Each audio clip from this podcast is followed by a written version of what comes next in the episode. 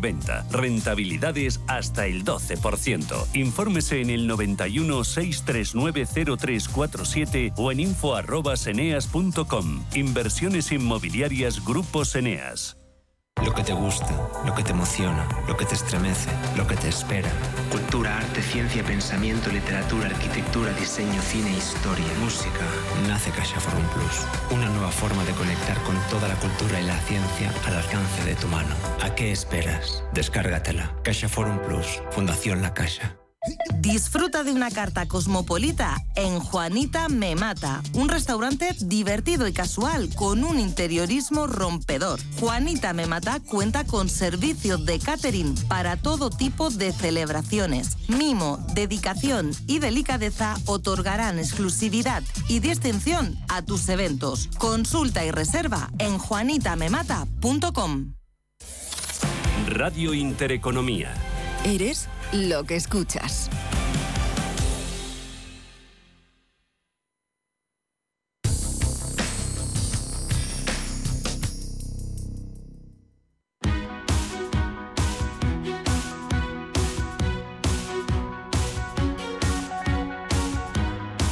En Capital Intereconomía, el consultorio de bolsa. Hoy con Roberto Moro, analista de Apta Negocios. Teníamos pendiente, Roberto, algunos valores que planteábamos antes de irnos a escuchar el boletín informativo. ACS, que nos decían oyente por WhatsApp, compradas a 21.24, si mantenía o vendía. Capari, eh, si habría superado, preguntaba Ángel, una resistencia importante sobre 11,08. Y Luis Miguel, te preguntaba cuál de las FANG está mejor, con mejor gráfico para comprar ahora. Pues, eh, a ver, em, primero ACS... Yo pondría el stop muy, muy cerquita. 28 en precios de cierre, tampoco esperaría más, ¿no? Sobre todo porque, eh, a, ver, a ver, lo está haciendo muy bien, ¿no? Pero es que eh, recientemente ha vuelto a atacar la resistencia en 29, eh, 29.10 y pensemos que sus máximos históricos y una resistencia también tremenda que es esa, su máximo histórico lo tiene en 30, 70 realmente nos merece la pena esperar, yo creo que yo creo que no. Mucho más con esa posición tomada a 21-24. Yo con precios de cierre por debajo de 28 ya me saldría y materializaría eh, beneficios porque creo que ya hay poco a ganar. Caso de que lo siga haciendo bien, creo que hay poco eh, a ganar. En el eh, vamos con Campari, que ahí es de los poquitos que está en, en positivo dentro del mercado italiano y que tiene una pinta enorme. Luego hará lo que le dé la gana, como siempre, pero tiene una pinta enorme. ¿Por qué? Pues porque está pudiendo romper, lo hizo ayer y hoy parece que quiere conservarlo y por lo tanto va a ser importante que eso suceda así en precio de cierre semanal, como sucedería hoy. La enorme resistencia que tenía en 10.95, 11, vamos a poner, 11, y, que da pie a pensar que puede tener un desarrollo aún eh, bastante, bastante potente desde el lado alcista como para ir a buscar eh, siguientes nivel, el siguiente nivel de Fibonacci de lo que fue toda la caída desde 13.50. Estamos hablando, por lo tanto, un objetivo mínimo en la zona de 11.65. Muy buena, muy buena pinta. Eh, así ya está dentro pues un stop loss, eh, claro, depende mucho de a qué precio haya comprado, ¿no? Pero yo ya no dejaría que se me fuera por debajo de 10.85. Eh, en cuanto a las fans, a ver, antes lo hemos eh, comentado, las dos que mejor aspecto tienen, porque acaban de romper resistencias y resistencias además importantes, son Apple y Microsoft.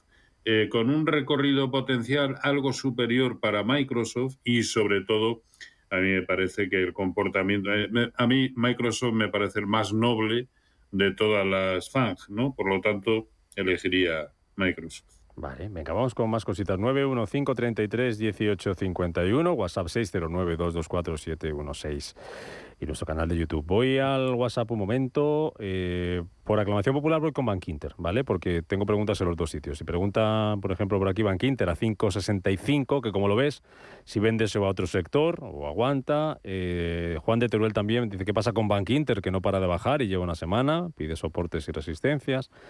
Y en el eh, YouTube también hay un oyente que nos pregunta por, por Bank Inter. Eh, por sector financiero nos pregunta por un par de ellos, pero también nos pregunta por, por Bank Inter. No sé dónde lo tenía exactamente por aquí. ¿Qué pasa con Bank Inter? Pues eh, ya es el segundo, ayer por lo menos en precios de cierre, ya era el segundo más bajista de Europa, ¿no? Dentro del sector. Eh, no sé exactamente cuál es el motivo, pero está claro que eh, a corto plazo ha perdido el favor de los inversores y eso se traduce en que es el primero, y sobre todo el primero de los títulos bancarios españoles, que ha perdido el mínimo, y sobre todo si esto se produce en precios de cierre, el mínimo de lo que fue esta reciente caída del día 20, ¿no? De, que fue cuando hizo los mínimos. Así que aspecto muy peligroso como para ir a buscar el siguiente soporte en el entorno de 5 y, y, por qué no la zona de 465, 55 que sería una caída importante respecto al nivel actual. Mm, sin saber exactamente los motivos que por otro lado a mí concretamente me dan exactamente igual. Eh, lo cierto es que técnicamente tiene toda la pinta de continuar. Primera pata de la caída, corrección y segunda pata de la caída que simplemente se acaba de iniciar. Así que sí, peligroso. Mm, ¿Cómo es Solaria para entrar? Eh, por un lado. Y también pregunta por valores de IBEX que te gusten, pero ahora voy con eso después. Solaria para entrar y Acerinox otra consulta. Eh, las tiene compradas Acerinox a 9.91, justo antes del problema del Silicon Valley Bank. Acerinox y Solaria. Solaria para entrar y Acerinox en 9.91. Solaria, este aspecto, este discurrir desde 20, pues no invita desde luego a tomar posiciones, ¿no? Porque es que casi cada día es un nuevo mínimo. Ahora probablemente se va a enfrentar. No, ya lo ha perdido. Un soporte importante que era el que había servido para detener el deterioro del precio en noviembre y diciembre del año pasado y ya lo está perdiendo. Por lo tanto, tiene toda la pinta de continuar. La pregunta nos la planteaba eh, para, para, comprar. Sí, Solaria. Eh, con este, sí, con este aspecto técnico, desde luego, no. Es más, el nivel que está perdiendo 14, 40, eh, perdón, 16,45 era el 0,618 de Fibonacci de toda la subida desde 14 Así que muy peligroso, no, no, hay que dejarlo correr, ver dónde se genera, se, eh, genera alguna eh, señal de giro, mientras tanto yo creo que es imposible. Mm, ¿Y, el otro era? Acerinox a 9.91. Acerinox 9.91. Bueno, tenía un soporte interesantísimo en la zona de, de 9.50, 9.45, 9.50 ya la ha perdido. Eh, parece lo mismo, al igual que el conjunto de los índices y que muchos de los títulos, ¿no? Caída, corrección, que en este caso creo que ni siquiera ha llegado al primero de los niveles de, de Fibonacci de lo que fue esta primera caída y, y reinicia el escenario bajista, cosa que tendremos eh, más o menos confirmada con precios de cierre por debajo de 8,90. Así que 8.90, yo con esa posición que tiene tomada nuestro oyente, eh, es el último nivel que a mi entender debiera permitir eh, eh, seguir en, en, hacer inox. Roberto pregunta si podemos decir algo de gas natural, de Naturgy. Naturgy Bueno, es que ahí se ve claramente en el gráfico el tremendo lateral con un cierto sesgo alcista, pero el tremendo lateral en el que está metido, en el que es mucho más claro el, la base, el soporte en la zona de 25, 65 eh, que el techo que está algo más difuso, ¿no? Yo creo que no tendrá buen aspecto como para querer continuar subiendo hasta que supere la zona de 27.50 eh, y a lo mejor según nos aproximamos ahí, pues sería buen momento para, para deshacer posiciones, pero ahí se, se, ve muy claro, muy, muy lateral, ¿no? Y por lo tanto eso dificulta la adopción de, estrategias. Así que si ya está dentro, que vigile mucho la zona de 26-20, que sería el primer nivel por debajo del cual creo que habría que tomar eh, decisiones. Dentro de lo que es más o menos el sector, yo estaría muy pendiente de red eléctrica si es capaz de superar la zona de 16. No solo eh, porque empezaría a tener buen aspecto, sino por el recorrido potencial que, tiene, que, tendría. ¿no? Porque aquí, incluso cuando Naturgy fuera capaz de superar eh, esa resistencia que he comentado en la zona de 27, 50, 27, 60, el problema es que su recorrido potencial hasta máximos históricos es tan escaso que yo creo que no, que, desalienta para tomar posiciones, ¿no? Lo mismo sucede con Iberdrola, en fin, yo estoy pendiente de red eléctrica, pero solo si supera esa zona de 16. Venga, otra par de cositas. A través del WhatsApp preguntan por Rivian, si puedes analizar Rivian una posible entrada. Y Tony en el eh, YouTube, mm, Viscofan, eh, que está dentro con un más 10. Tenemos el ticket. Te, lo busco ahora. Vete diciéndome Viscofan, que nos dice Tony que está dentro con un más 10, en máximos históricos sin resistencia, que es donde coloca los top loss, y te voy buscando el, el ticket de Rivian. No, el stop de beneficios. Stop loss, me pone. Eh, es el stop loss, ¿no?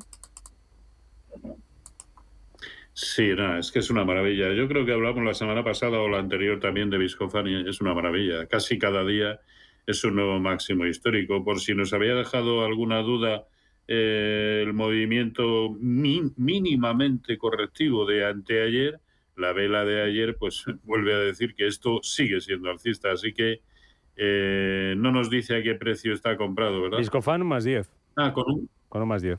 Más 10%. Sí. Bueno, pues eh, eh, la apertura de ayer en 66.60, mientras aguante por encima, perfecto, que, que, continúe. 66.60, yo pondría ahí el stop de, de beneficios. Hombre, si continúa para arriba, habrá que ir dinamizando el stock de beneficios en base a los últimos huecos que nos deje o el 50% de los cuerpos eh, reales de las velas blancas que nos vaya dejando. Y el ticker de Rivian, R-I-V-N. En el Nasdaq tengo yo aquí la cotización, R-I-V-N, Rivian. Esta es la, esta es la que Amazon, ¿no? Por... Pues como en tantas otras cosas, eh, no, no, no, no, lo sé. No te acuerdas, sí lo sabes. Pero... Eh,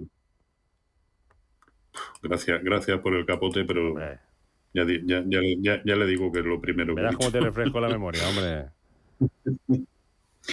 A ver, eh, está muy mal aspecto de Rivian Automotive, muy, muy mal aspecto, ¿no? Em, sigue con una secuencia enorme de máximos y mínimos decrecientes, además eh, cada vez que marca un nuevo mínimo lo hace, lo hace por caos técnico, ¿no?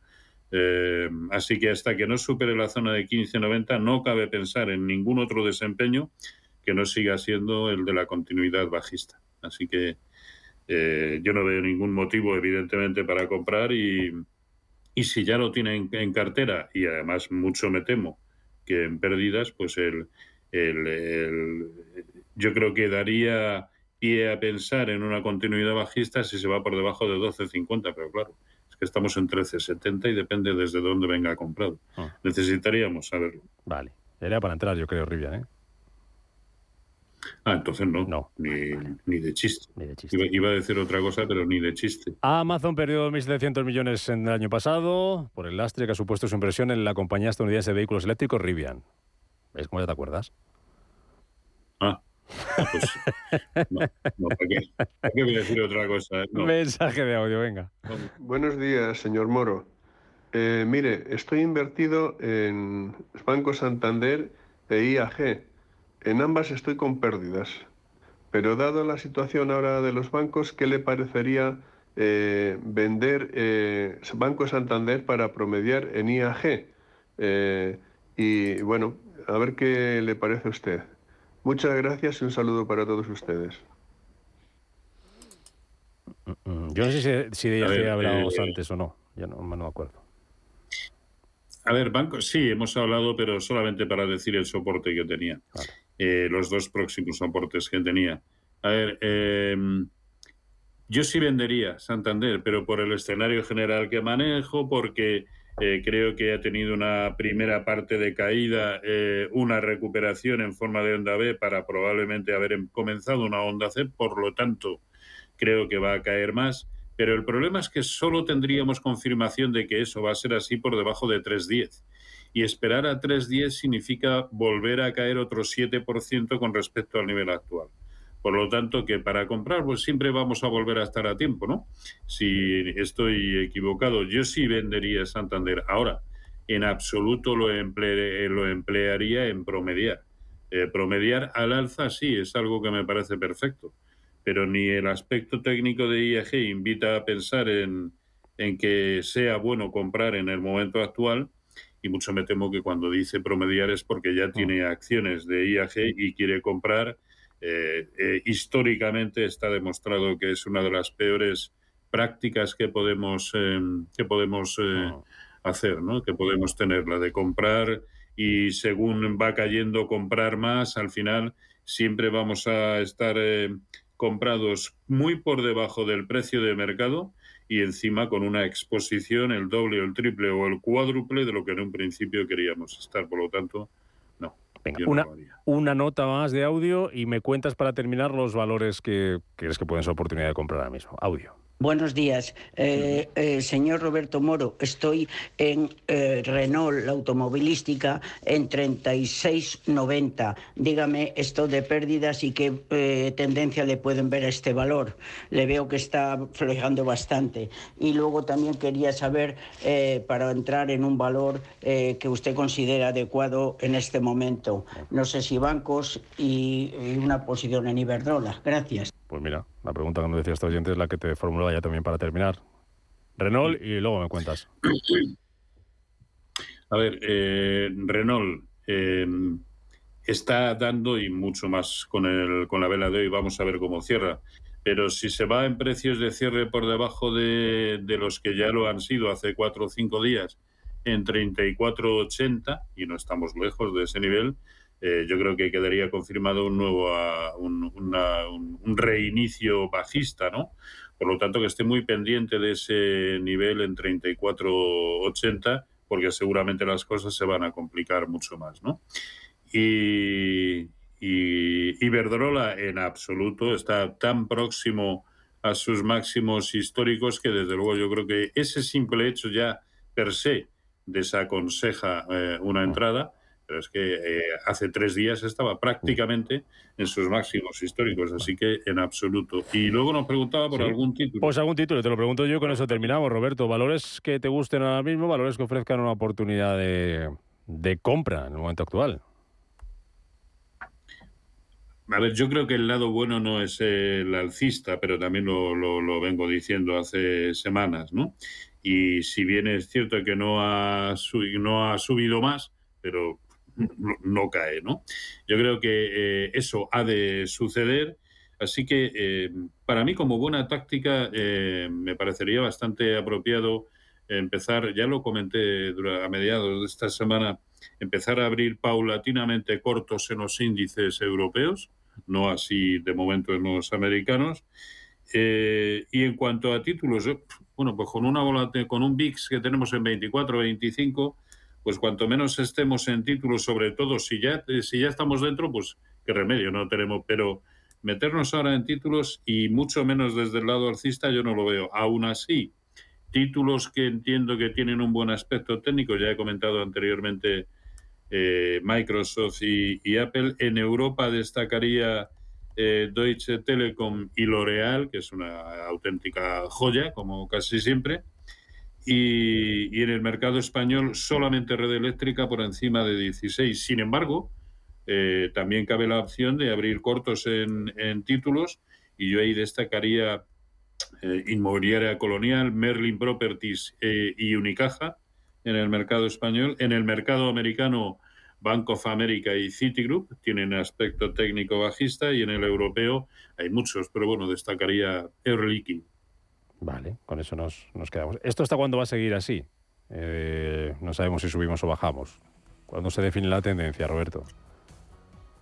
Ni, idea. Si la variable que peor se, controla con análisis técnico es el tiempo, ¿no? Hmm. Yo creo que debería quedar muy poco, ¿no? Eh, pero puede que sigamos en esta tónica de indefinición durante algún tiempo y que paradójicamente, cuando empecemos a conocer buenos datos, que no sé cuándo sucederá eh, o si sucederá, pues a lo mejor es cuando los mercados caen, que es lo que suele pasar Oh. casi siempre. Hay, hay un valor del IBEX ahora mismo solo en positivo hasta lo de la mañana. Es Celnex, que sube un 1,2%. No sé si Celnex te gusta Sí, y- o, o- o- o lo meterías No, en- no, no, en absoluto. Tampoco. Celnex es, en, es, eh, es un poco en plan eh, recuperación de, de las últimas caídas. No, no, no, no, en, en absoluto. Y, No, no me- y el IBEX Pero 8.000 es que ya digo que no veo casi nada. y, eh, 8.819, por ahí me voy, IBEX 35, perdiendo un 1,6%. Me decías antes que ojo a los 8.715, ¿no? Sí, Y si los pierde, 8.000, a pues le queda todavía. 8.000, 8.715. 15 me has dicho. Sí, sí, el siguiente, el siguiente nivel sería 8.350 Uh, y 8.075. Esos son los niveles a tener en cuenta. Bueno, pues nada, estaremos pendientes. Y por arriba, Y por arriba, eh, 9.140. Entraríamos en un escenario neutral, eh, al menos en el, en el corto plazo. ¿ves más cerca lo de arriba o lo de abajo? Eh, yo, yo lo veo más bien para abajo.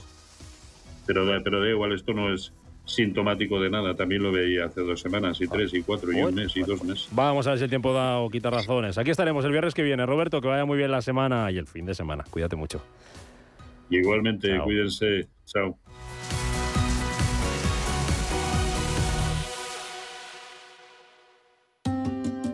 Semana Santa en Medina de Río Seco, declarada de interés turístico internacional y bien de interés cultural inmaterial. Desfiles procesionales en un escenario único. Patrimonio, arte, música, tradición, gastronomía, repostería. Siente la pasión riosecana en la ciudad de los almirantes. Ven a Medina de Río Seco.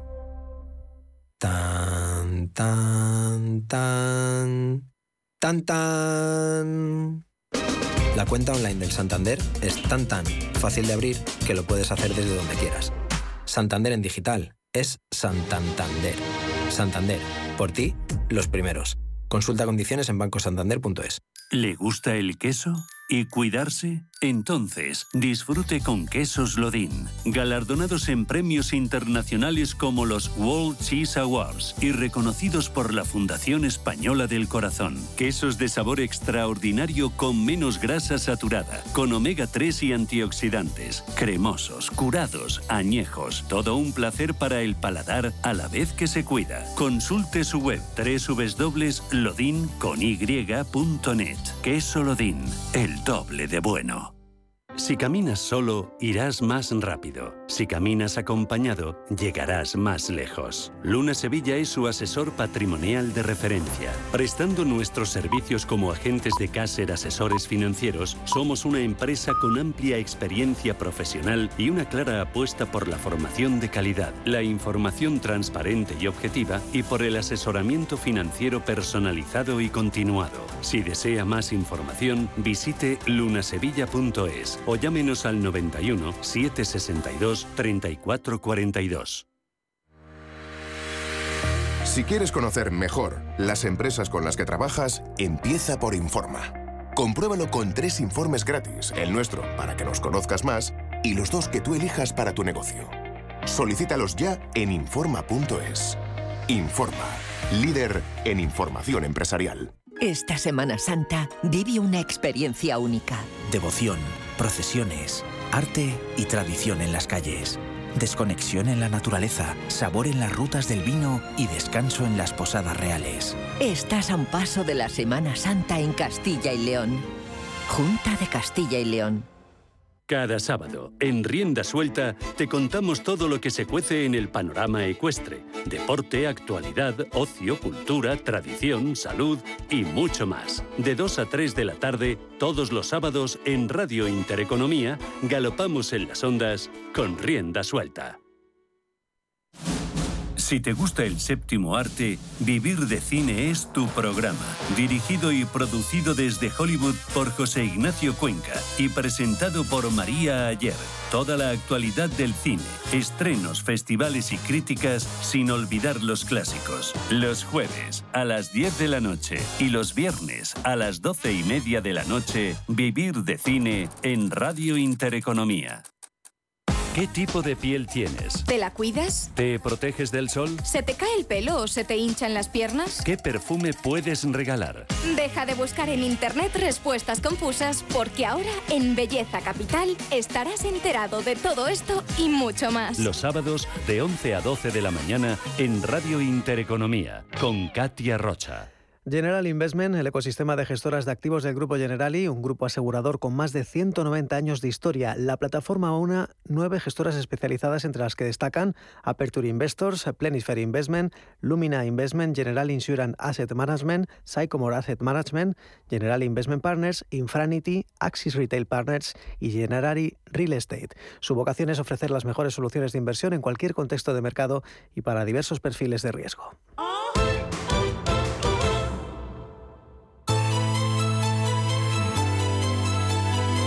Las claves de la semana.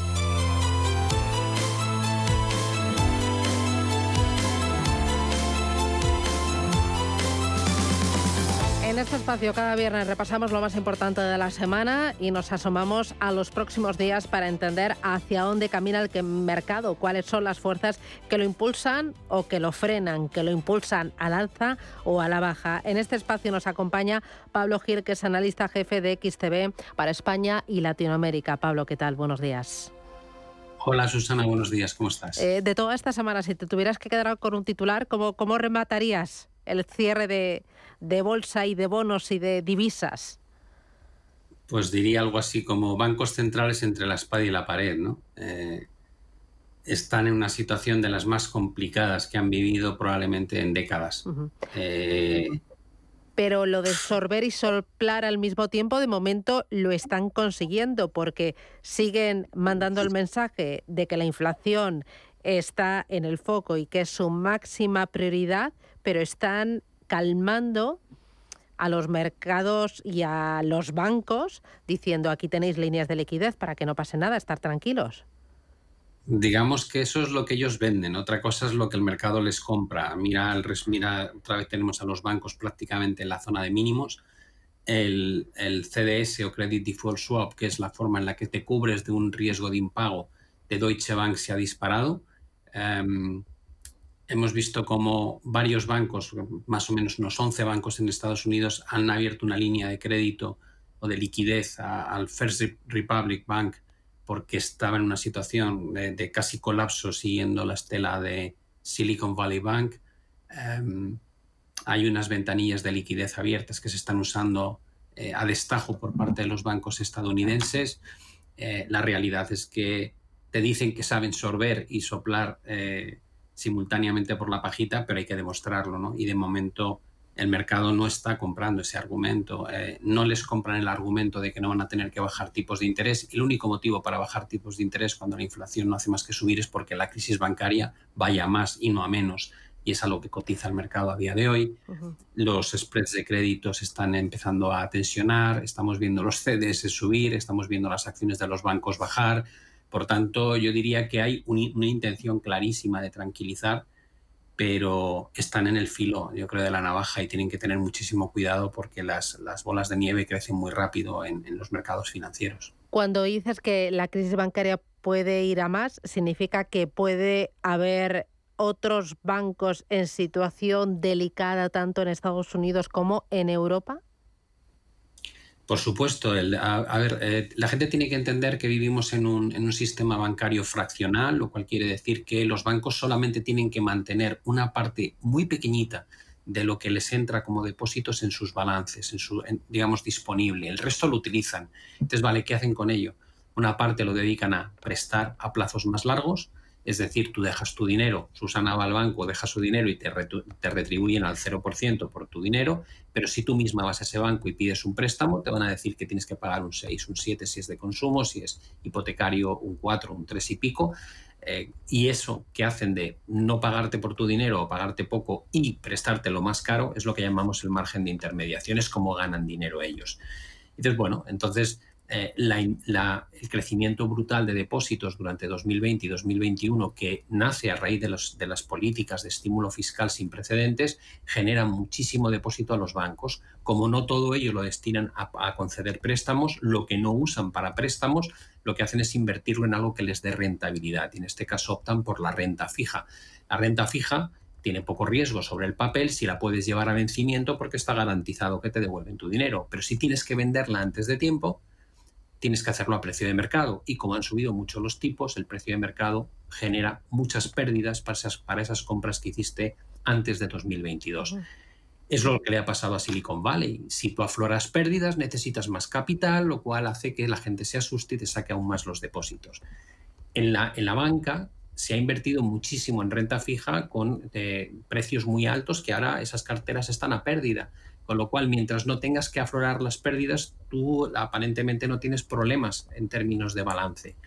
Dices, bueno, ¿y por qué tendrían que aflorar? Digo, porque se vayan los depósitos. ¿Y por qué se van a ir los depósitos? Digo, pues por dos razones, por falta de confianza o porque te parezca mucho más interesante, por ejemplo, invertir en letras del tesoro al 3,5 o 4% que tener tu dinero al 0% en el banco. Si le sacas el dinero al banco y le inviertes en renta fija, empieza a haber salida de depósitos, lo cual complica los ratios que tienen los bancos y a partir de ahí vuelves a enlazar con el problema original. Por tanto, estamos en un momento en que subir, cuanto más suban los tipos de interés, más complicas la situación de la confianza en el sector bancario. Entonces, ¿tú crees que los bancos centrales tendrían que haber parado en em, esa subida de tipos de interés, haber hecho un break? No pueden, por eso hemos dicho que el titular es los bancos centrales entre la espada y la pared. Tienen que decidir si luchan contra la estabilidad de precios o luchan contra la estabilidad del sistema bancario. Eh, tienen que escoger el, daño menos, menos grave, ¿no? Eh, al final eh, no han controlado la inflación. Mira lo que ha pasado en Reino Unido esta semana, que de repente tras cuatro meses de inflaciones cada vez más bajas, ha surgido un dato al alza y ha obligado al Banco de Inglaterra a subir otro 0,25 y la propia Reserva Federal tiene una previsión de inflación para este año que ha tenido que ajustarla al alza, tanto a nivel general como subyacente. No pueden parar. Entonces, la prioridad seguirá siendo la inflación. Mandarán mensajes y abrirán líneas de liquidez para calmar y para mandar confianza al sistema financiero, pero según tú, eh, todavía queda dolor digamos que intentan hacer algo que es realmente difícil. Eh, por un lado, tienen que, restringir eh, el acceso al crédito o encarecerlo para reducir la demanda y, por tanto, que la inflación remita. Por otro lado, esa jugada intentan que no tenga impacto en el sector financiero. Eh, ¿Cómo? Pues abriendo esas ventanas de liquidez para que al menos los bancos tengan la posibilidad de conseguir el sustituto a la posible fuga de depósitos. ¿Cuánto tiempo puedes mantener ese equilibrio? Es difícil. ¿Por qué? Pues porque cuando tú inyectas liquidez para ayudar a los bancos, esa liquidez que has inyectado en el fondo se convierte en un factor inflacionista, lo cual te ataca tu problema de lucha contra la inflación. Están en, una, están en un momento, yo creo, crítico, ¿no? Eh, en, el que cualquier pequeño paso en falso puede, provocar pues una reacción muy negativa a los mercados. Eh, esta semana también se ha comentado mucho la decisión de la autoridad eh, de Suiza de eh, darle a los cocos, a los convertibles, a los AT1 un valor de cero. Hay algún bufete muy prestigioso de abogados que ha dicho que eso lo va a llevar a los tribunales, ya sea en Estados Unidos, a Europa o a Suiza. Em, ¿Cómo, interpretas lo que ha ocurrido? Se pone en entredicho la seguridad jurídica. ¿Esto cómo ha afectado también al mercado de la renta fija, no solo a este tipo de deuda, sino al conjunto de la deuda corporativa? Bueno, hay que entender lo primero que la, legislación en Suiza no es igual que la legislación en Estados Unidos y en Europa y por tanto lo que se ha hecho en Suiza está amparado por las reglas de juego que tenían aprobadas previamente. Eh, ¿Qué diferencia hay? Bueno, básicamente en, Europa, el, primero que tiene que asumir el coste de un colapso de un banco es el, shareholder, en este caso el comprador de la acción, el accionista. Em, cuando al accionista ya no, le, no vale nada su inversión, entonces pasa a un segundo nivel que es el, acreedor del bono. Em, ¿Qué es lo que ha pasado en Suiza? Que el orden ha sido al contrario.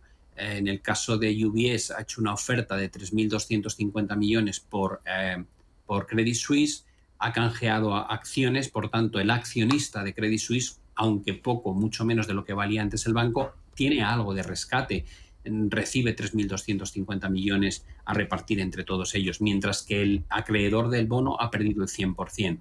Y eso ha suscitado de repente el pánico en podría ocurrir en Europa. Podríamos los, los tenedores de bonos eh, ser los primeros afectados por la caída de un banco y automáticamente el Banco Central Europeo ha salido diciendo que no, no, que la normativa en Suiza es distinta de la Unión Europea y que por tanto aquí no se aplicaría ese criterio. Aquí el primero que caería sería el accionista. Pero la gente no debe olvidar que si la situación es muy mala, como pasó con Banco Popular, al final cae el accionista y también cae el, tenedor del bono.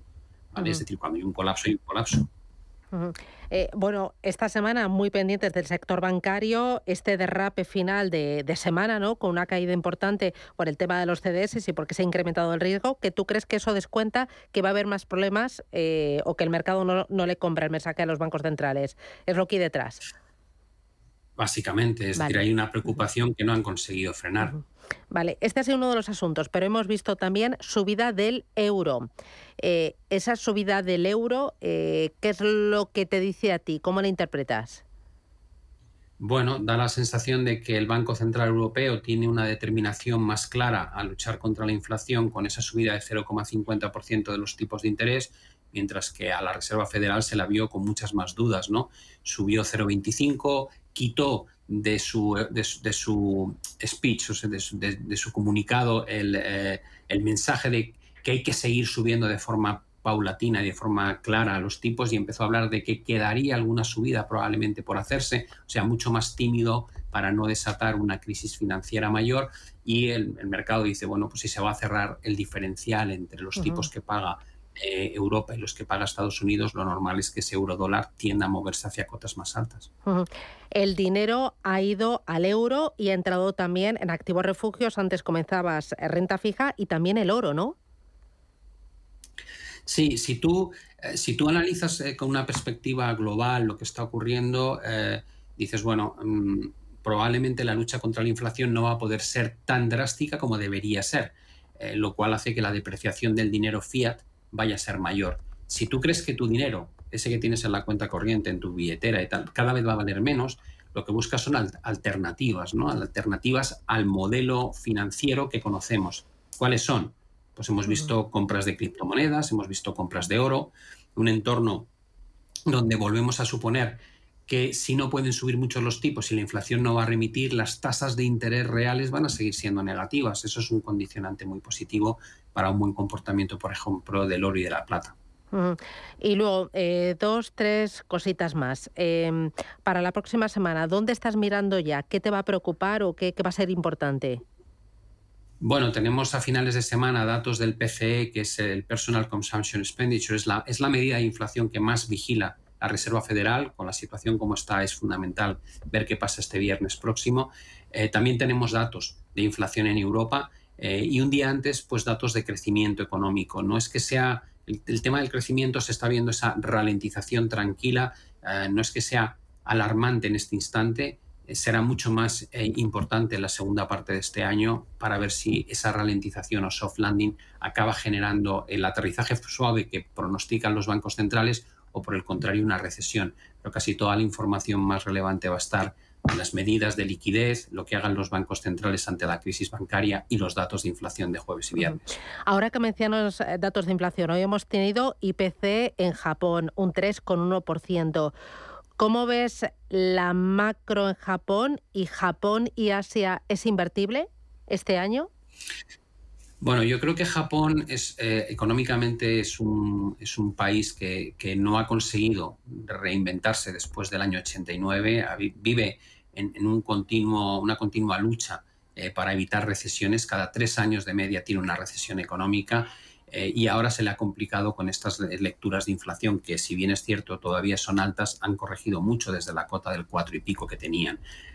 no parece que vayan a cambiar la política monetaria. Si se les ocurriese eh, ser drásticos en ese aspecto, probablemente hundirían la economía en una recesión mucho más, más severa. Por tanto, yo en Japón intentaría evitarlo como inversor, no creo que estén llevando a cabo correctamente la política ni fiscal ni monetaria desde hace ya mucho tiempo. Y en el caso de China e, es, más, es, más una oportunidad desde el punto de vista de que no tienen problemas de inflación y pueden estimular tanto vía monetario como fiscal, eh, y parece que tienen ese objetivo, ¿no? crecer por encima del 5% este año con una caída como la que ha tenido ya la bolsa china, creo que de buscar una alternativa emergente iría por ahí, por la bolsa de China antes que la de Japón. Muy bien, pues em, muchísimas gracias Pablo Gil, analista jefe de XTV para España y Latinoamérica. Un auténtico placer charlar contigo. Gracias por las claves y el análisis. Hasta la próxima. Hasta la próxima. Buen fin de...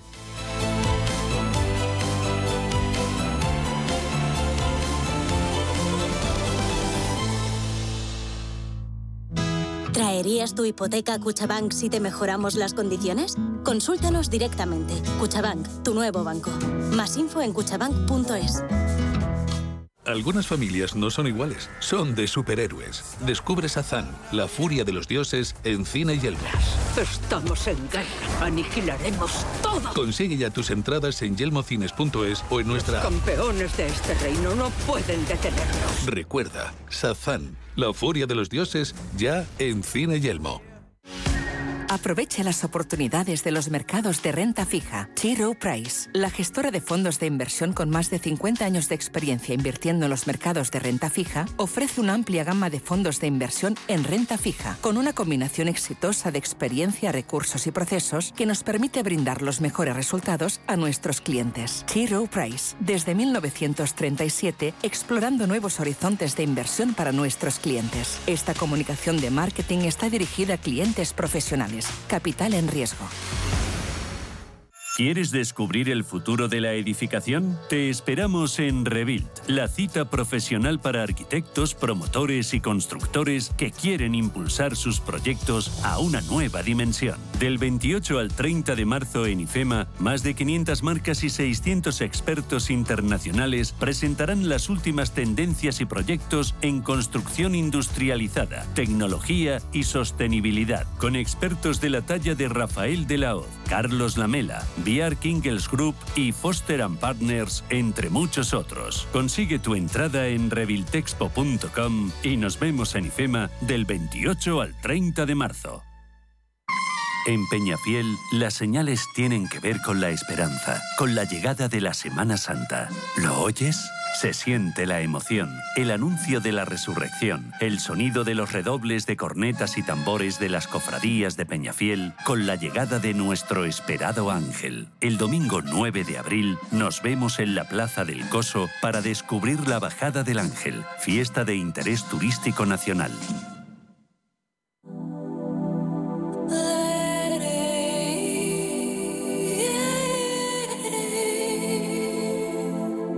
Ruta 42. Los sábados a las 8 de la tarde en Radio Intereconomía. Un viaje infinito por las grandes músicas. Ruta 42. Un programa de Joaquín Martín.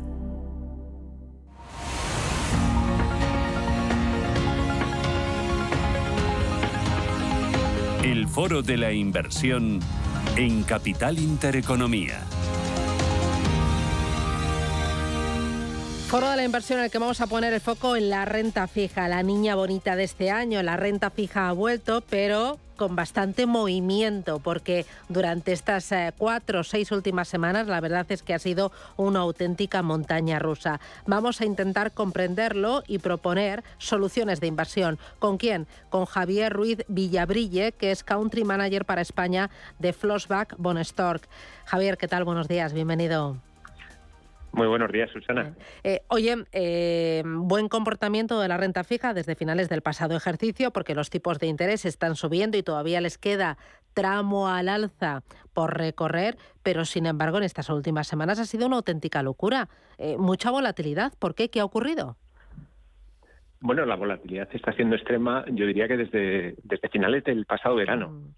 Al final lo que estamos sufriendo es un poco los efectos de una normalización monetaria que va un poco dando bandazos, dando bandazos porque los, eh, los gobernadores, tanto de la Fed como del Banco Central Europeo, tienen que ir analizando cuáles son los efectos de esa política monetaria más dura, de esa subida de tipos de interés, de esas reducciones de balances.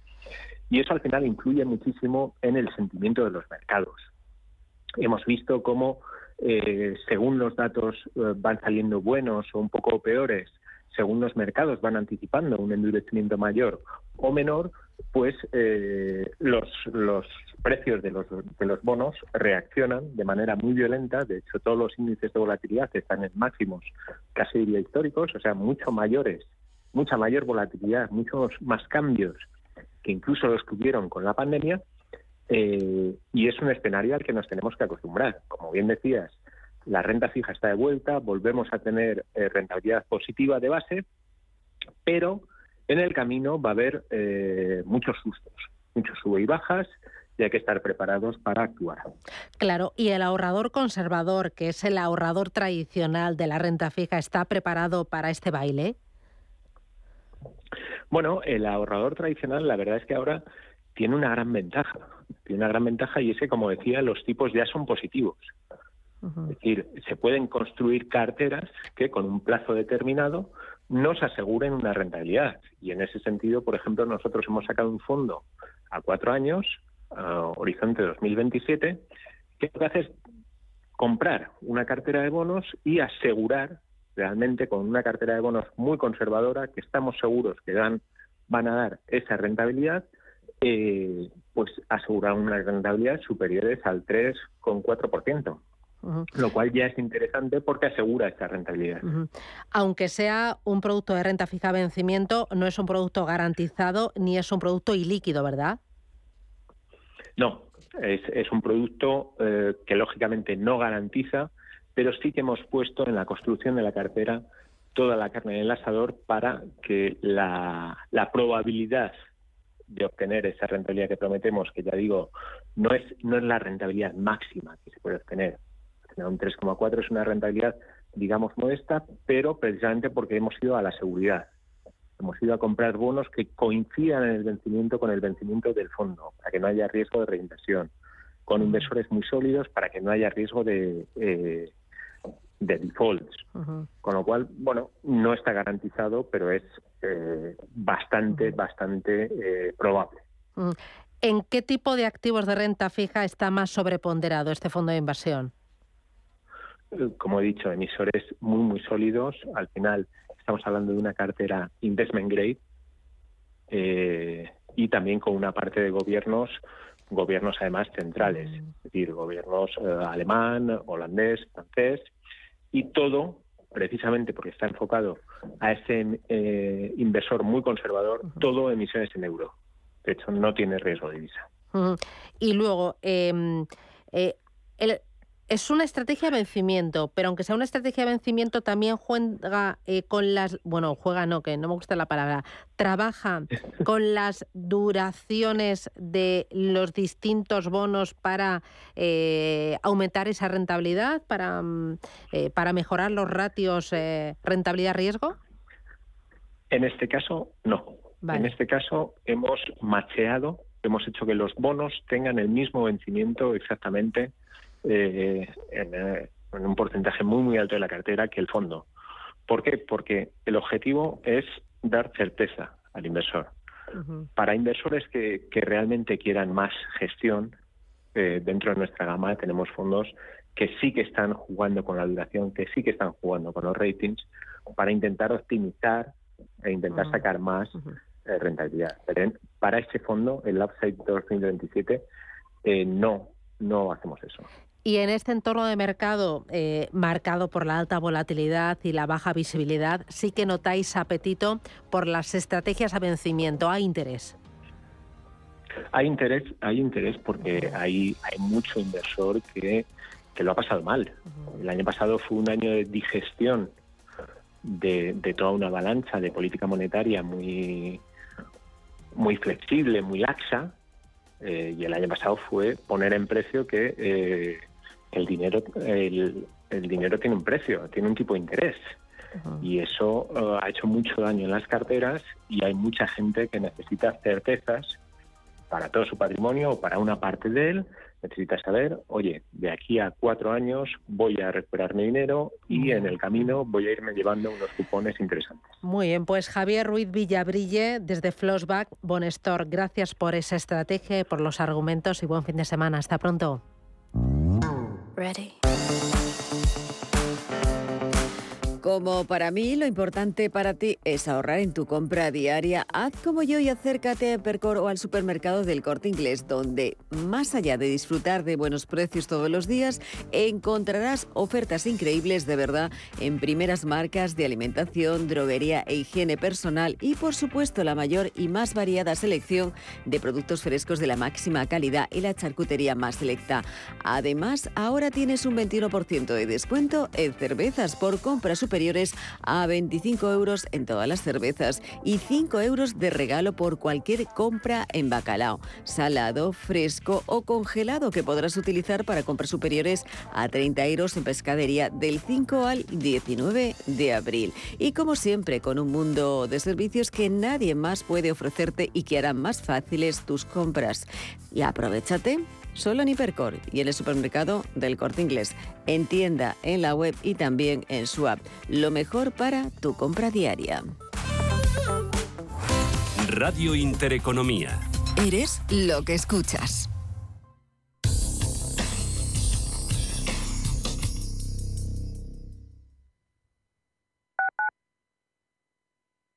Martínez lanza y tri, tri, triple. Marca un triple con tu inversión. Mafre AM lanza el fondo de inversión Mafre Garantía 5. Invierte hoy y recibe el 100% de tu inversión en julio de 2026 más tres pagos del